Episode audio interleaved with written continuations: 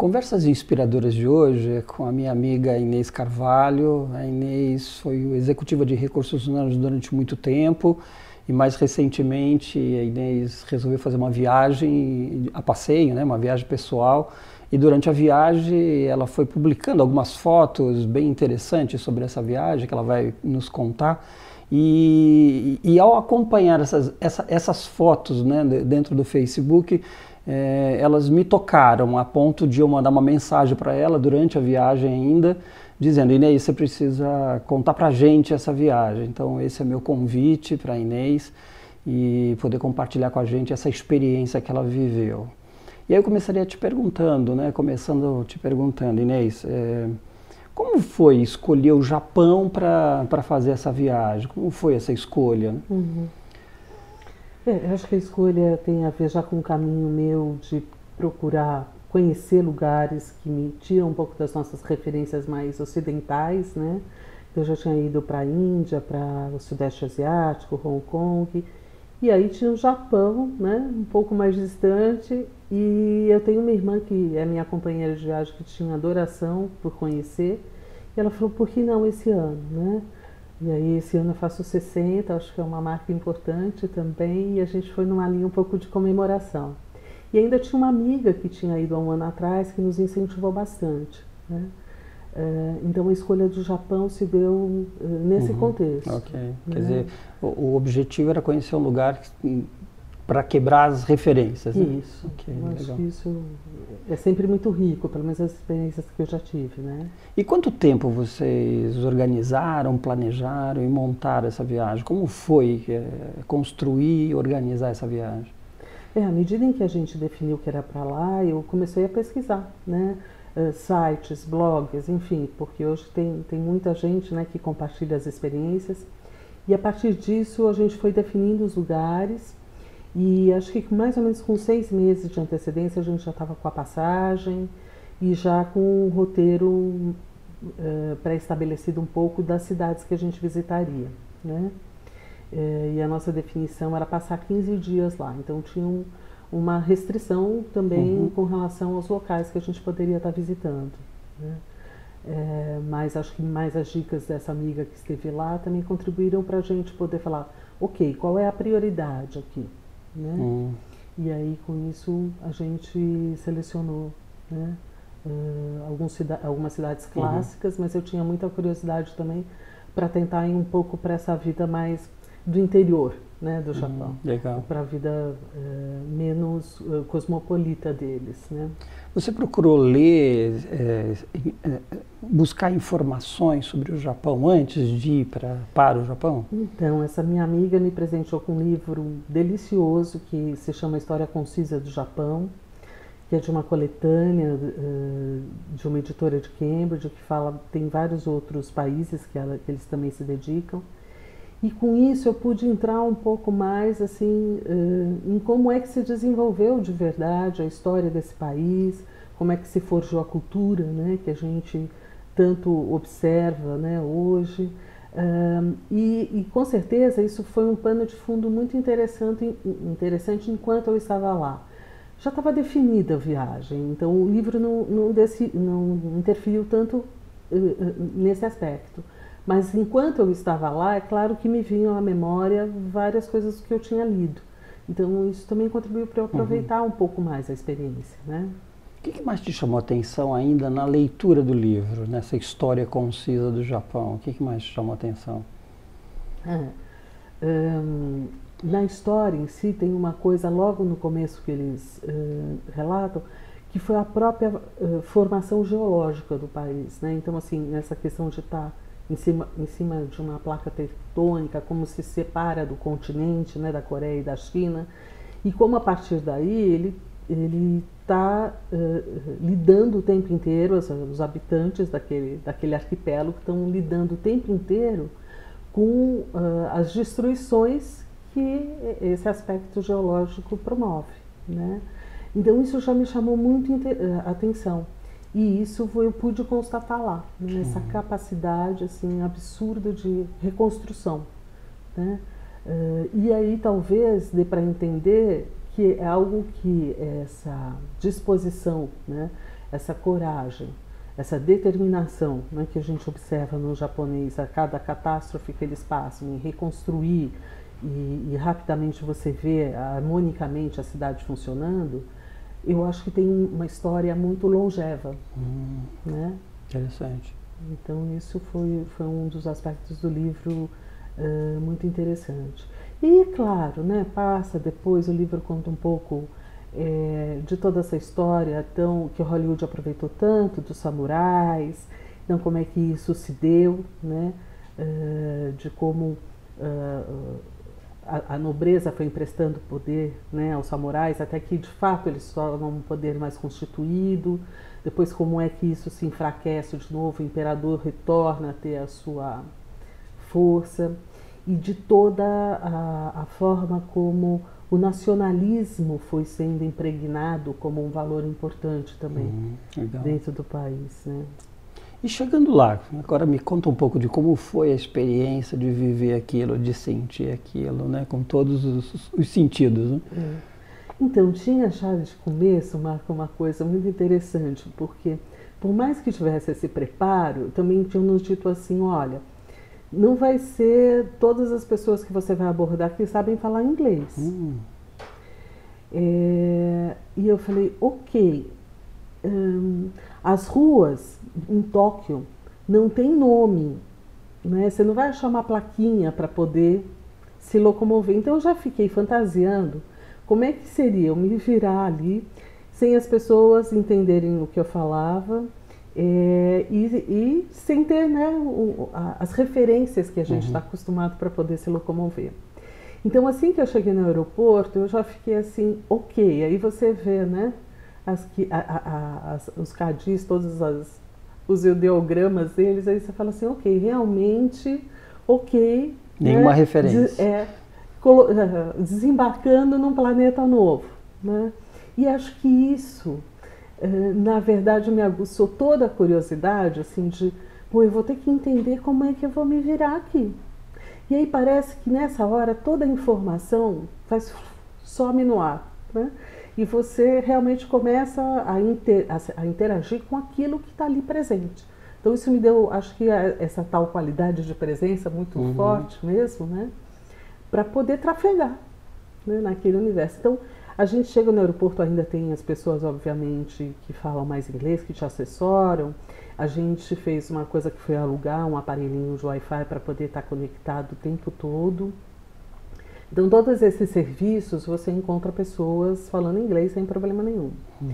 E lá já, já me deram uma mapinha eh, que eu considerava ser, na verdade, do metrô, mas eram as linhas de trem que passam por Tóquio e tem 38 linhas. Depois eu Uau. descobri que tinham mais 18 do metrô mesmo, que é o submerso. E eu falei assim, ok. Primeiro vai ser uma loucura me entender, né, para fazer né, uhum. as baldeações necessárias para visitar os lugares. Mas a gente, é tudo tão racional, é tudo bem uh, feito, que você acaba transitando sem grandes questões, né?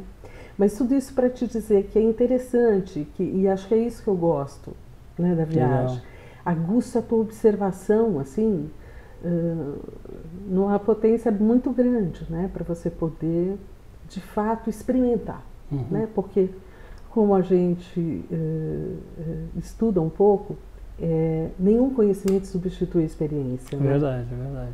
Então é experimentar um pouco isso na pele, né? Uhum. E poder aproveitar um pouco o, o, o que aquela forma de viver também ia impregnando em mim, ia acessando em mim, que curiosidades, né? É, é, é, é fácil ir conectando com as, com as sensações e, e, e, e, como aquele ambiente, enfim, é, te tocava, isso é fácil? A gente consegue acessar isso ou, ou ainda a gente fica muito imerso nesse diferente? É, eu, eu, eu não sei, eu acho que eu sou uma pessoa que, que me coloca um, po, um pouco mais aberta nesse sentido mesmo. Então, é, eu, e, e, como a minha curiosidade acaba ficando muito aguçada, eu acho que eu resisto menos, né? Porque às uhum. vezes quando você se depara com o diferente, tem uma, às vezes, uma tendência que você fala assim, não, mas como é que eu faço a tradução disso para o meu quadro de referência? Acho que isso é um piloto automático, é verdade. Mas eu acho que como é, é tão realmente fora, eu acho que aí eu me permito Entendi. Tentar entrar um pouco mais. Legal. Entendeu? É, acho que por isso que ir para lugares tão diferentes me ajudam a uhum. exercitar uhum. um pouco mais isso. É, isso é verdade. Né? A me abrir de fato é, um pouco mais. Mas agora, é claro, assim, tem coisas que. paladar, né? Então acho que eu cheguei a colocar uma foto lá no Facebook. Eu estava morrendo de fome, a gente ia voltar de um passeio longo. Aí falei, não, mas vamos comer em Tóquio mesmo. A gente tinha ido até para conhecer o Monte Fuji. E aí na estação de trem, falei, não, vou comprar um pãozinho, ai que delícia e tal. E aí a embalagem toda, óbvio, né? Só escrita em japonês. Quando eu mordo o pãozinho recheado com o famoso doce de feijão, que não faz o meu paladar. Uhum. E aí você fala assim, legal, mas é o pãozinho que eu tenho para comer. Então, como é que eu vou fazer? Claro que eu ainda tentei usar uma técnica para deixar um pouco do, do, feijão e tal, mas é, são essas questões que, assim, mesmo que eu não seja tão fã, e eu não sou mesmo, assim, né? Até aprendi que aquilo que eu não gosto tanto, sushi, sashimi, não é a comida diária deles. Hum, interessante. Né? Tem eh, várias outras comidas, então descobri arroz com açafrão que eu adorei. Uh, uh, enfim, uns pratos uh, bem assim diferentes que eu desconhecia porque eu também não sou uma grande introduzida. Talvez quem né, frequente uhum. mais conheça. Mas tudo isso me fez me abrir, né? E, e não resistir Legal. mesmo nem aos sabores, né? E nem a forma. E outra coisa muito interessante, você vai num país que uh, tem uma educação colocada em prática, né? Onde você vê a gentileza, a limpeza, uh, você se constrange de não atuar de acordo com a, a forma como eles se comportam, né? Então, assim, uh, no metrô, ao subir a escada, como eles lá são mão esquerda, né? é, na hora de subir a escada era o inverso do que é. Aqui em São Paulo a gente já tem esse hábito, né? Uhum. De deixar o corredor livre e tal. E a gente no piloto automático, vira e mexia, estava do lado errado, mas logo prestava atenção para tentar ir, eh, para não ser o elemento que fosse ser constrangedor naquela, naquele contexto tão organizado que eles são, né? E dá para entender porque é uma população imensa. Então, assim, se você não estiver vivendo numa cooperação, acho que complica muito, uhum. né? E, e aí também, assim, eu estudei em um colégio com muitos orientais. Na volta eu fui encontrar com uma amiga minha, né, neta de, de japonês. E ela aí me contou que isso também é um valor cultivado de muito tempo, né? É, eu não vou me lembrar agora, tem até uma palavra em japonês que, que traduz isso, mas é essa preocupação em cuidar do outro não ser inconveniente para o outro, de não dar trabalho para o outro. Então, isso você vê nas ruas. Então, eu vi algumas pessoas com aquela máscara cirúrgica e tal, e aí é, é muito no espírito assim, ela, elas provavelmente deviam estar resfriadas, gripadas, então é para não transmitir, para as outras pessoas. E aí eu me lembrei do livro também, quantas epidemias eles passaram. Uhum. E num lugar pequeno, onde Muita isso né, pode se propagar facilmente, então como eles aprenderam também a história deles e como isso é incorporado para não provocar ao outro Isso também. é um conceito de coletivo? de é. cidadania, de, de respeito à, à pátria, é alguma coisa eu assim? Eu acho que sim. Eu acho que tem muito esse aspecto mesmo, né? É, de pensar no, no bem comum, né? E como isso preserva, inclusive, a minha própria qualidade. Então, uhum. eu também espero, no fundo, né, que você Passa também mesmo. haja dessa forma, né? Então... O que mais te chamou a atenção pelas coisas que você foi passeando e vendo ao longo da viagem? É, hum, acho que Tóquio tem muito do contraste, assim, da modernidade com um aspecto mais conservador. Eu achei a princípio que eu ia sair nas ruas de Tóquio, ia ver aquela moçada toda de cabelo colorido, é, as roupas né, uhum. de cosplay, enfim. E não foi isso que eu vi. Tem bairros específicos onde você encontra isso. Mas não, as pessoas estão sempre com roupas muito sóbrias, práticas, né? Uh, cabelos, as mulheres de cabelo sempre comprido, uma ou outra eu vi assim de cabelos mais, sabe, modernos, enfim. Isso foi me mostrando um pouco assim, acho que tem um, um misto dessa praticidade com o conservadorismo mesmo, né? É, e, Aquelas e roupas tempo, convencionais, antigas, e, também presentes ou não? Não. Não. Você vê assim, por exemplo, ah, voltando de um passeio num trem, tinha umas senhoras que se viam que estavam de kimono porque tinham voltado uh, de algum evento e tal.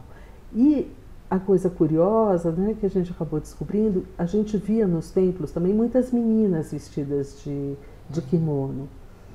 E eu na minha santa ingenuidade, pensava ah, que interessante, né? São as novas gerações que, olha, já vem com o seu traje, acham importante e tal.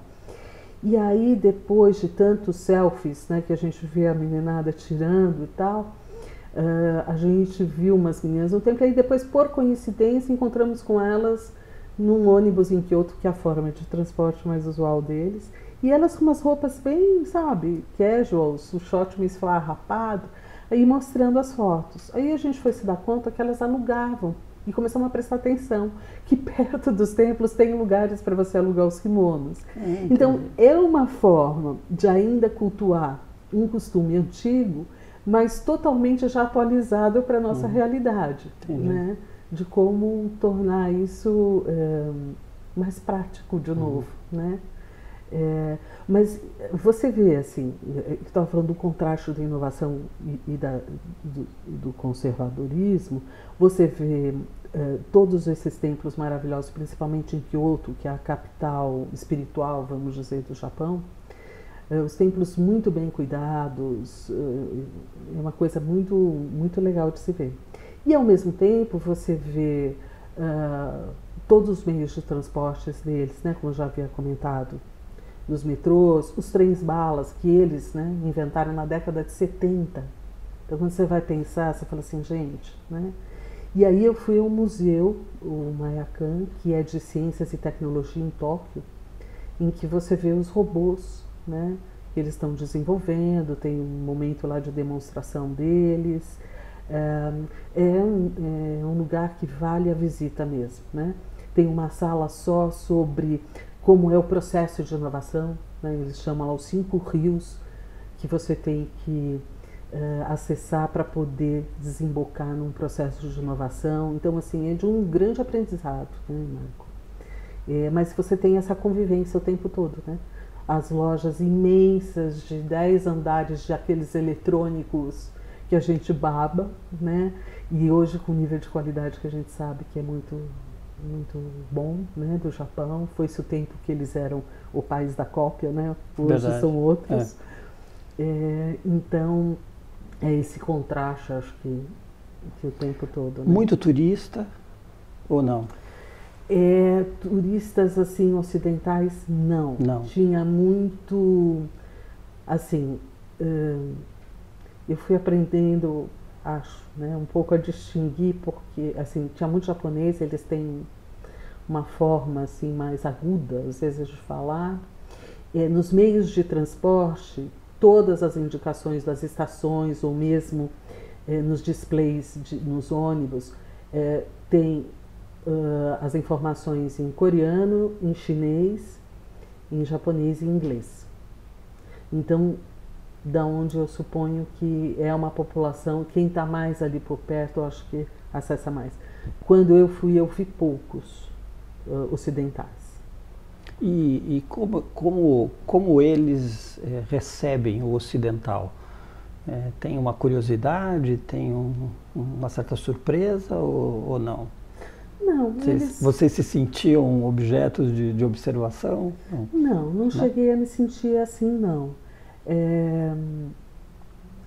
acho que também é, pode não ter, talvez você tenha ido numa época que não era um, um fluxo de turistas, turistas tão grande, mas de qualquer forma acho que eles estão habituados, né? Acho que eles próprios têm uh, muita, muitos familiares também, não só no Brasil, Estados uhum. Unidos, enfim. Então acho que eles eles têm já essa, essa formas de vida mais cosmopolita, mesmo principalmente é. em, em. Então, muito, muito pelo contrário, assim, muito bem tratados. Então, assim, mesmo pessoas que às vezes não sabiam falar o inglês, assim, numa disponibilidade muito grande, sabe? Então, na hora de informar, porque o Google às vezes deixa a gente meio tonta, né? Você acha que está indo para o lugar certo, mas não está. Então, eu recorria, e aí algumas pessoas que me acompanhavam, pelo menos duas quadras, até me sinalizar muito bem o caminho, sabe? Então, numa boa vontade, assim, muito grande. Não tive essa, uhum. é, essa questão, não.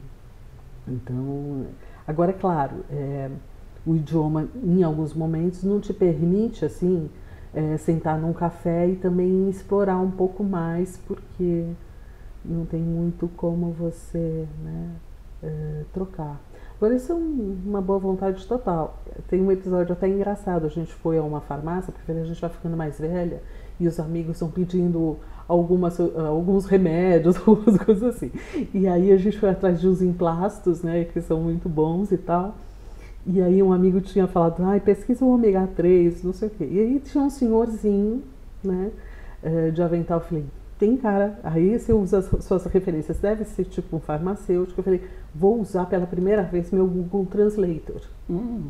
E aí mostrei para ele, né, pelos caracteres japoneses tudo, e aí ele achou, talvez a partir daí, não sei se ele sequer sabia o que era o Google Translate, e ele disparou a falar em japonês com a gente. E aí a minha irmã, muito engraçada, assim, foi fazendo aquela cara, eu falei assim, acho que ela já ficou imbuída pelo respeito ao idoso, não quis desapontar, e foi indo como se tivesse... E ele voltou ainda com uma cadernetinha, apontava tudo, e aí até que ele percebeu e nos conduziu até onde estava uhum. o que ele estava uhum. querendo falar, sabe? Então, é só um exemplo de que às vezes nem a língua é uma barreira para essa generosidade, generosidade quase, né? Legal. Então é muito. Qual o aprendizado quando você volta? O é, que, que, que, que, que transforma em você? O que, que transformou em você depois? É, é claro que assim, a gente, num primeiro momento, eu, eu fiquei absolutamente encantada por tudo isso. É claro que também depois observando algumas coisas que nem tudo é perfeito, então assim, também vendo os problemas que eles enfrentam lá, né? Porque eles têm também, né? Os idosos hoje estão enfrentando alguns problemas porque as famílias já não cuidam tanto quanto cuidavam antes. Então tem uma incidência de idosas cometendo pequenos furtos para poderem ser presas e serem cuidadas na prisão, porque elas acabam tendo uma vida melhor. Então é claro que essas imperfeições também foram se mostrando né, ao longo da viagem, ainda que a gente tenda a se deslumbrar mais com as coisas positivas. Mas esse traço assim de como essa tecla tão batida, né, de que a educação faz muita diferença, é de fato algo que a gente constata. Né? Então, assim, no voo de volta, eu fiz uma escala nos Estados Unidos. Então, no voo dos Estados Unidos para cá, já vê o comportamento dos brasileiros. Falava, gente, realmente nós temos muito a aprender. Né? Então, assim, causa aquele certo desconforto, né? E aí eu falei assim, bom, mas é, como é que a gente também não... Como é que a gente integra, né? E não rejeita Uhum. Assim como né, a gente não deve rejeitar quando vê algo diferente lá fora, como é que a gente não rejeita a própria história depois Sim. disso? Né? E aí foi muito curioso, Marco, porque eu, por acaso ou não acaso, a gente não sabe né, se ele existe, mas eu acabei. Uh, alguém postou uma entrevista de um médico daqui do Rio Grande do Sul, Emílio Nishikawa, talvez, enfim, depois eu posso te passar até o nome mas ele é um japonês cujo avô foi um, veio pela primeira vez para o Brasil para cuidar dos imigrantes japoneses que não falavam. Então ele foi mandado pelo governo japonês e atendia de norte a sul. E aí, quando ele viu que ele ia morrer, ele chamou o filho, que também era médico, para vir. E esse Emílio, que já era neto, veio com 10 anos de idade. Então ele já vinha de toda uma cultura do respeito da disciplina do, né? E ele hoje é, é, é super reconhecido no Japão e ele vai para lá para poder ensinar um pouco de empatia, que foi o que ele aprendeu no nosso país. Então, por que que ele eu estou colocando empatia isso? aqui? Empatia. Porque ele conta, ele relata, ele falou, com 10 anos de idade, eu fui para a escola e eu não sabia nada de português. E aí tinha um menininho que se chamava Hugo, e ele me pegava pela mão, ia me mostrar o banheiro onde almoçava, me ajudou a integrar. E aí aquele calor humano me impregnou tanto que a partir dali eu nunca mais deixei isso na minha vida. Então, hoje, eles são quase assim, os percursores da geriatria, são considerados no Rio Grande do Sul, pelo menos, como os papas da geriatria, essa família, né? E, e ele diz assim, como isso uh, marcou a minha formação como médico. Então hoje eu sou convidado para ir ao Japão, que tem um núcleo tecnológico maravilhoso na medicina, né? que você tem todos os recursos possíveis, mas eu sou conhecido como o médico do coração. Não do coração porque eu sou cardiolo eh, cardiologista, mas da alma. Hum, né? Porque eu vou lá para instigar esses alunos a voltarem a prestar atenção na pessoa, no que ela está sentindo, no que ela está precisando. Então eu estou te contando isso porque isso acalentou meu coração. E falou assim, olha, tá aí uma boa dica de como integrar isso, uhum. né? De que a gente tem sim contribuições e tem muito, muitos aprendizados. Uhum. Ainda mais assim no momento como que a gente vive, né? Tão desesperançoso assim de alguns caminhos futuros mas de poder dizer, não, olha, a gente tem qualidades e a gente tem que aprender a também hum, fazer essa, essa junção né, das diferenças para poder de fato gerar inovação. Entendi. Né? Porque eu acho que assim é que a gente é, gera mesmo, né? Novas possibilidades, novas uhum. oportunidades, são as cabeças com culturas diferentes, eu acho que não é à toa, né? Essa questão toda que hoje se coloca da diversidade, porque cada universo que uma pessoa carrega traz uma riqueza incrível. Verdade. Se a gente souber respeitar e integrar, uh, a gente tem uma esperança de Legal. como traçar novos caminhos. Né? Ótimo, interessante esse, essa perspectiva de, de como é que a gente olha a diversidade. No primeiro momento, a gente se compara, né? E, fica, e ao mesmo tempo, depois, um conceito que você traz de e como que a gente integra isso, né? E, eu acho que aceita, enfim, as diferenças e, e não como um sentido de, de, se comparar, mas no sentido de sim, são diferenças e podem é, ser acho integradas. Acho que tem inspirações, né? Inspirações, claro. É, que a gente vê lá fora e que eu acho que a gente poderia mesmo, né, também pensar em como estruturar aqui, mas de não negar o nosso DNA, uhum. que também, né, tem, tem contribuições importantes. Legal. Né? Se você tivesse, assim, para a gente finalizar, se você tivesse meio que dar um recado, uma dica, é, principalmente para boa parte do público que nos ouve, são profissionais que estão dentro de empresa, em recursos humanos, trabalhando com pessoas, trabalhando com inovação, com diversidade. Enfim, qual que, é, qual que seria a tua dica, Inês? Qual é o teu recado? É, eu acho que tem do, dois aspectos assim que eu, eu própria procuro me policiar.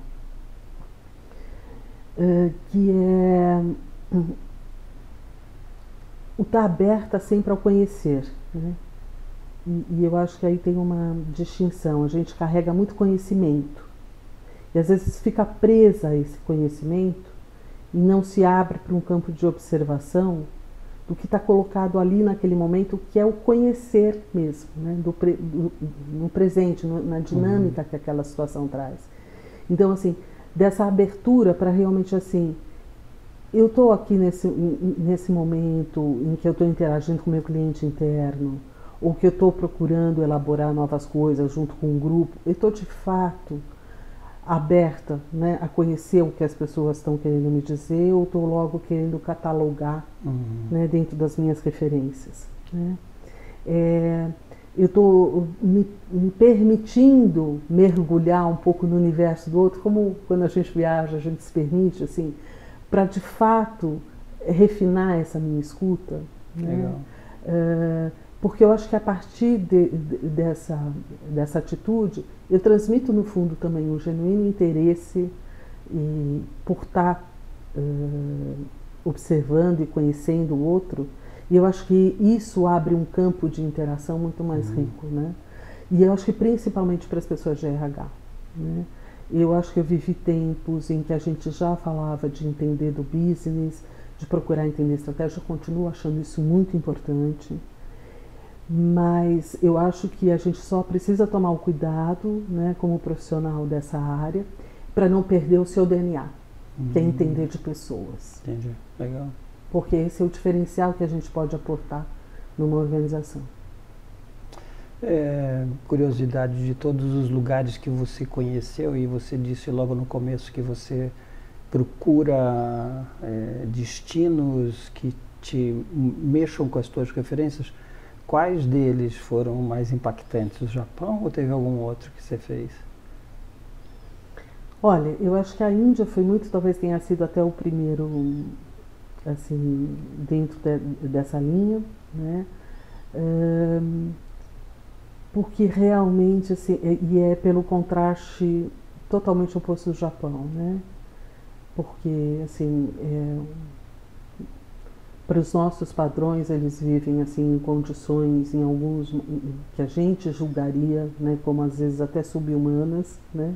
Mas que eles conseguem ter uma forma de viver que você vê uma leveza, você vê a, a, felicidade sendo possível em condições que a gente pensaria hum, é tão impossíveis, né? com recursos tão pacos, com a questão de higiene tão precária, né? E, e ainda assim eles têm uma forma de vida assim que é admirável também, né? É, enfim, aí a gente acho que é, teria é assim, outra conversa, né? Uma outra conversa, né? E ainda voltei mais uma vez, né? e, e, acho que, assim, em termos de Índia, eu acho que para mim, ok, né? Porque tem essa, essa coisa, assim, também do que é que, às vezes, eram momentos meus de busca, uhum. né? E aí eu também entendi que essa busca não está fora, uhum. né? Que é possível fazer esse exercício legal. de observação aqui agora, né? Uhum. Com você, é, no supermercado, quando você vai comprar alguma coisa todos esses elementos que eu estou aqui narrando para você, eles estão presentes no hum. nosso dia a dia, né? Só que, como o Fernando Pessoa diria, a gente tem que ter olhos de estrangeiro, é né? Para buscar essa essa vontade de descobrir, né? De Legal. novo, de redescobrir o conhecido, né? Legal. Nossa, super obrigado aí pela, pelo papo, Obrigada pela conversa. Muito bom. Entender muito um pouquinho, viver um pouquinho a viagem que você fez. Muito bom, Marco. Obrigada. Viu? Obrigado a você.